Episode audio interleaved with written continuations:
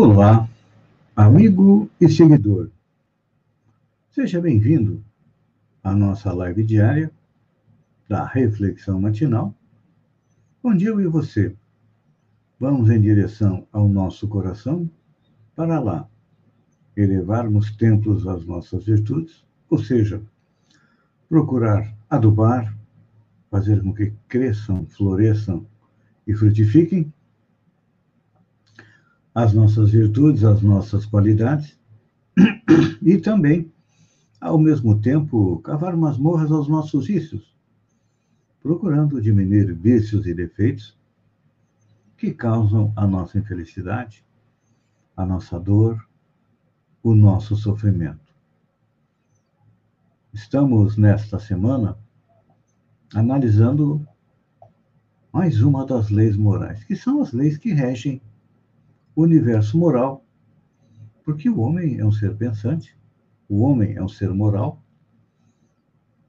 e se nós acatarmos, cumprirmos, respeitarmos as leis, nós caminhamos em direção à felicidade. Mas se nós, ao contrário, descumprirmos, desrespeitarmos estas leis, é claro que a justiça divina, que é perfeita, muito melhor que a justiça humana, que é falha, porque muitas vezes acaba deixando um culpado sem punição. Já a justiça divina, não. Dá a cada um de nós, de acordo com as nossas obras, rigorosamente. Por que isso? Porque nós temos estas leis dentro da nossa consciência. Quando o princípio espiritual, que estagia nos reinos é, mineral, vegetal animal chega no reino nominal, há cerca de 400, 500, um milhão de anos atrás, é colocada na nossa consciência as leis morais. Num primeiro momento, nós crescemos, nós evoluímos em inteligência. E a gente sabe que o homem das cavernas pensava quase que única e exclusivamente em si mesmo porque precisava sobreviver, imperava a lei do mais forte. Mas a civilização foi evoluindo, nós também. E, pouco a pouco, começamos a compreender melhor essas leis. Eu, Moisés nos trouxe os dez mandamentos que representam estas leis, tudo que nós precisamos fazer para chegar à tão sonhada felicidade. Passado dois mil anos, Jesus compactou as dez leis morais em duas dicas. Ama a Deus e ama teu próximo. Nos trouxe o quê? A lei do amor. E depois, passados dois mil anos, vem Allan Kardec nos explicar o amar a Deus e amar o próximo a partir das leis morais que utilizou didaticamente o número de dez para nos lembrar a respeito dos dez mandamentos. Então, Estamos falando a respeito da lei de amor. A lei de amor na reprodução é porque dentro da lei de reprodução nós temos o quê? O casamento. Com o casamento vem os filhos, ou seja, espíritos que são colocados sob a nossa responsabilidade para auxiliá-los a evoluir. E toda esta educação das nossas crianças tem que ser baseada em quem? Em Jesus, porque foi o maior educador de todos os tempos. Toda a sua passagem no planeta foi uma aula de como deveríamos nos comportar para chegarmos à tão sonhada felicidade. É claro que, à medida em que nós nos comportamos de maneira diferente, ao contrário do que ensina o Mestre Jesus, é claro que nós escolhemos o quê? Sofrimento, dor.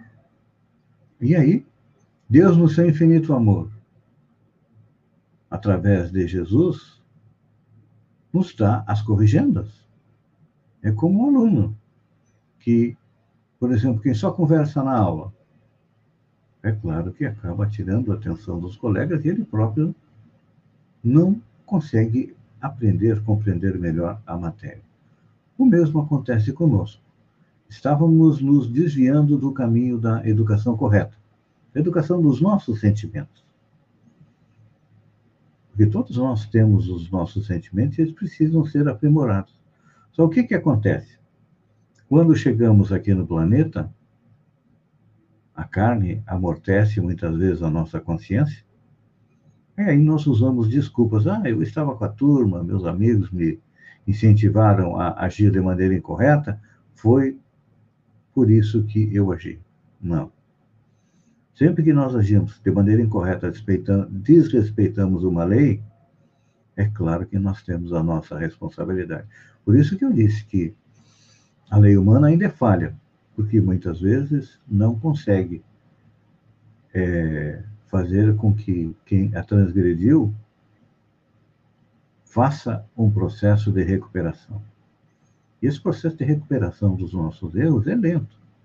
Não é numa encarnação, não é em duas. Por quê? Aí nós entramos no Código Penal da Vida Futura que diz: cada vez que nós transgredimos uma lei, primeiro, nós temos que ter o arrependimento, ou seja, parar, pensar, meditar. Olha, aquilo que eu fiz. Analise o que fez ontem. Todas as atitudes, todos os seus atos foram positivos?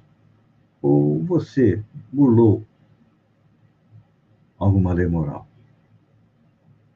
Então, depois do arrependimento vem a expiação, ou seja, é feito um planejamento para que nós passamos por aquela dificuldade, porque nós temos que aprender a ultrapassar. Por exemplo, um ladrão que se arrepende numa outra encarnação poderá vir trabalhando no banco, sendo um caixa de banco, com a possibilidade de subtrair alguma coisa do seu caixa.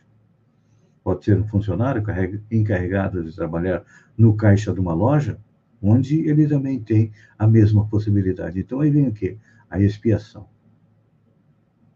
Depois ainda tem a reparação, porque quando nós agimos incorretamente, sempre prejudicamos alguém. E aí nós temos que reparar. Por exemplo, um bandido que mata um pai de família, ele vai deixar, deixar aquela família passando por dificuldades, não vai? Porque era o pai que trazia o sustento para casa. Poderá acontecer de passarem fome, alguns dos seus filhos irem para o crime porque faltou comida dentro de casa é mais fácil roubar do que trabalhar. Este é o pensamento do mundo, então, aquela pessoa terá que vir naquela família, numa encarnação futura, para ajudá-los a evoluir. Então, assim funcionam as leis morais, e então a gente compreende que cada gesto, cada ato nosso, se reflete é, no nosso futuro. Por isso que Jesus pediu para colocarmos amor nas nossas relações. E precisamos, principalmente nos dias atuais, nos dias do coronavírus, em que o sofrimento é extremamente grande no nosso planeta. Eu, no início do mês, comentava que tínhamos a possibilidade de chegar a 400 mil mortes no final do mês de abril. E disse: espero que não aconteça, porque é muita gente morrendo, é muita gente sofrendo. O espírito que desencarna sofre, a família que fica sofre, o sistema de saúde está sobrecarregado. É, um dos reflexos da pandemia é que os pobres estão cada vez mais pobres e os ricos cada vez mais ricos. As pesquisas, os dados, as estatísticas mostram isso. Então, diante de toda essa dor, diante de toda essa dificuldade, é claro que nós precisamos pensar no amor. Que Deus é amor e Jesus administra esse amor. Só que, eventualmente, em função de nos preocuparmos quase que única e exclusivamente com as coisas materiais, com as coisas do dia a dia, Veio o coronavírus para nos lembrar: opa, eu vou retornar à pátria espiritual. Não sei, não sabia quando ia, mas agora há uma possibilidade maior. Então, amigo e seguidor, procure conjugar o verbo amar nas suas relações do dia a dia, na família, no trabalho, na sociedade e verá que seu horizonte ficará um pouco mais claro. Pense nisso. Enquanto agradeço a você por ter estado comigo durante estes minutos, fiquem com Deus. E até amanhã, no alvorecer, com mais uma reflexão matinal. Um beijo no coração e até lá, então.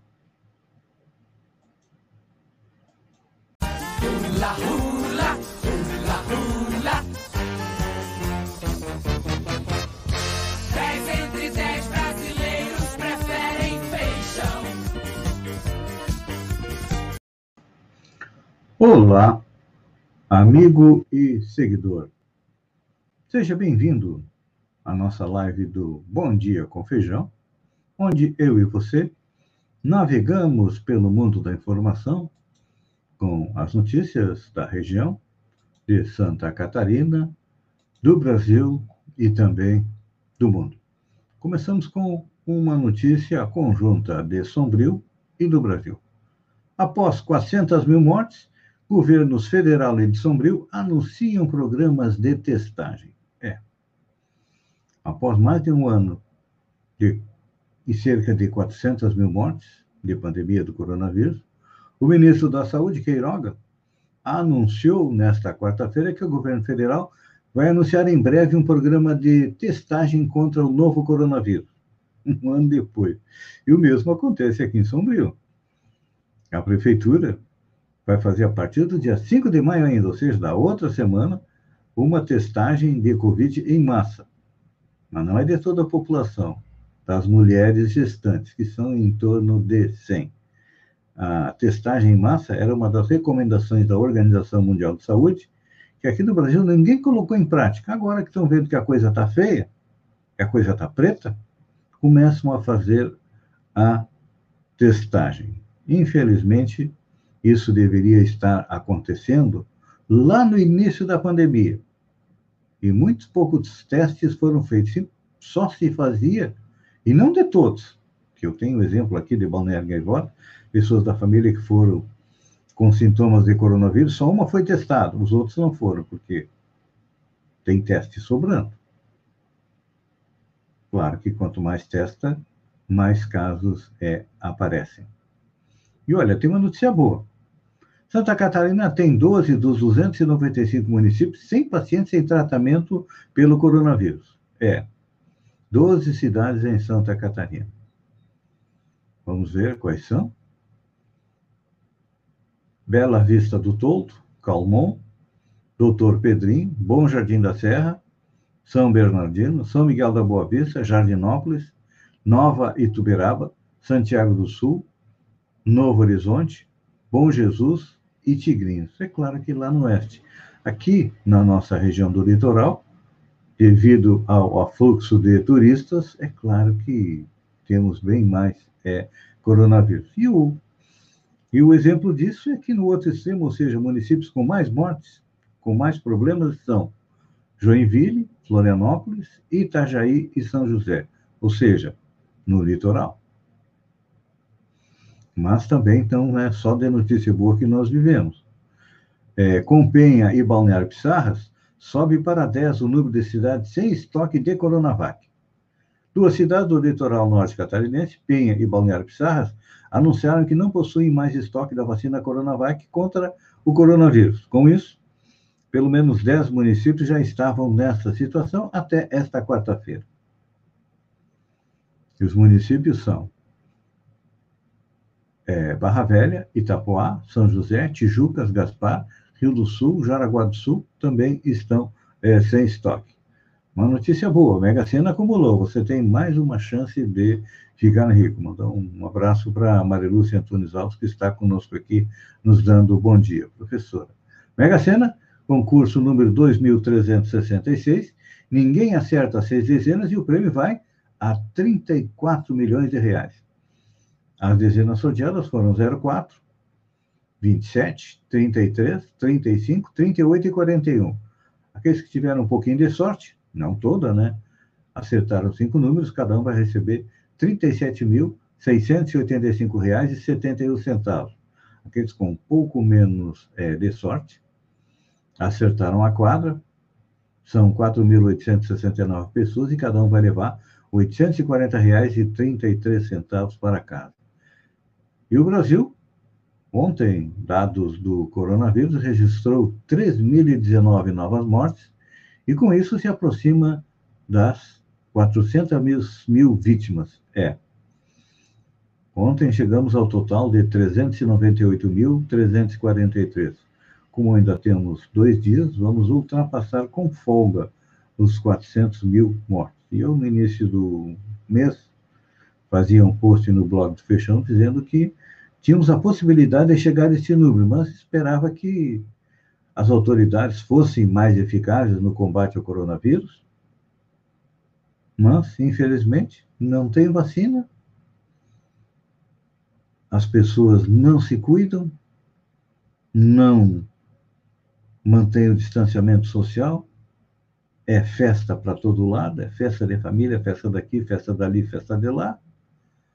E vocês não sei se perceberam uma coisa. Uh, hoje em dia, as UTIs e as mortes estão sendo principalmente de jovens, e não é do pessoal que trabalha. Que quem trabalha, quem precisa ir para o trabalho e para casa, procura cumprir as regras de distanciamento social, as regras de profilaxia e acaba passando longe do coronavírus. E aí, infelizmente, aqueles que não cumprem tudo isso fazem parte daquele do número de 14 milhões 523 mil que já tiveram coronavírus, e só ontem foram confirmados 77.266. Por unanimidade, o mandar um Beijo no coração da minha amiga Lu, Luciana Florencio André. Já enviei para ela meus pêsames pelo retorno à pátria espiritual do seu pai. Que ele seja protegido e amparado, assim como também a sua família. A Lu é um exemplo de esses milhões, milhares de brasileiros que estão perdendo um parente. É triste, mas temos que passar por isso e levantar a cabeça e seguir em frente, porque Deus nunca desampara nenhum dos seus filhos. Por unanimidade, Supremo torna réu deputado Daniel Silveira por atos antidemocráticos. O Supremo Tribunal Federal decidiu nesta quarta-feira, por unanimidade, receber denúncia e tornar réu o deputado Daniel Silveira no âmbito do inquérito que investiga atos antidemocráticos. Por 10 votos a 1, o tribunal decidiu não analisar nesta quarta o pedido do deputado e a revogação da prisão domiciliar, com tornozeleira eletrônica. Ainda não há data para julgamento do recurso da defesa com esse pedido. A denúncia foi apresentada pelo Procurador-Geral da República, depois que o plenário manteve por unanimidade a prisão em flagrante do parlamentar por crime inafiançável. Em fevereiro, Silveira foi detido por ter publicado um vídeo na qual defendia o AI-5 instrumento da repressão mais duro da ditadura militar, a destituição dos ministros do STF. As duas reivindicações são inconstitucionais. Vamos mudar de assunto. Obrigado, minha amiga Lu, pelo carinho também. Vamos mudar de assunto. Vamos para o BBB, já que nós temos poucas é, oportunidades de distração e o BBB esse ano está sendo aí uma delas. Brothers recebem camisa da campanha Vacina Sim.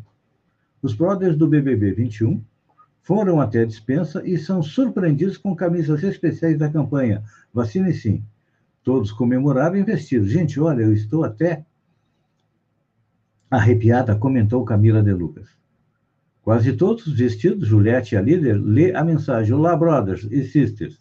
A vacinação contra a Covid iniciou há alguns meses em todo o mundo. Aqui no Brasil, o plano de imunização segue uma ordem de prioridade. E hoje você está recebendo a camisa da campanha Vacine Sim, que tem como objetivo reforçar a importância da vacinação contra o coronavírus. Realmente, gente, olha, a única coisa eficaz contra o coronavírus é a vacina. Não adianta você tomar cloroquina, tomar alho com cachaça, é, limão com pimenta, é, comprar feijão mágico daquele pastor que vendia o feijão que protegia contra o coronavírus, é, uma oração paga, nada disso adianta, a não ser a vacina e todas as normas de prevenção. E falando em BBB, olha só, o marketing. Liderança de Juliette faz Samsung esgotar estoque de celulares. Favorita para o prêmio de um milhão e meio de reais no BBB 2021, Juliette Freire, na última terça-feira, mostrou mais uma vez o motivo pela qual já é considerada a nova queridinha do mercado publicitário. A paraibana, que se tornou líder pela primeira vez no reality por meio de uma prova patrocinada pela Samsung, conseguiu a façanha de fazer com que uma linha de celular da marca esgotasse após sua vitória. O smartphone recebido de presente por Juliette, após a prova do líder, de acordo com dados extraídos do site da empresa fabricante, custa 9 mil reais. E nas redes sociais é claro que os internautas repercutiram o poder da maquiadora. Olha só, vamos acabar com notícia boa. O governo diz que paga, no fim de maio, a primeira parcela do 13º salário para aposentados. O secretário especial da Previdência e Trabalho do Ministério da Economia, Bruno Bianco, informou nesta quarta-feira que será pago no final de maio a primeira das duas parcelas do 13º salário a aposentados e pensionistas. A antecipação do 13º é uma das medidas do governo para enfrentamento dos reflexos da pandemia do coronavírus na economia. O governo já havia informado que os valores seriam antecipados, mas aguardava a sanção do orçamento. Amigo e seguidor, eu agradeço a você por ter estado comigo durante esses minutos. Fiquem com Deus e até amanhã, sexta-feira, às sete horas, com mais um Bom Dia com Feijão. Um beijo no coração e até lá, então.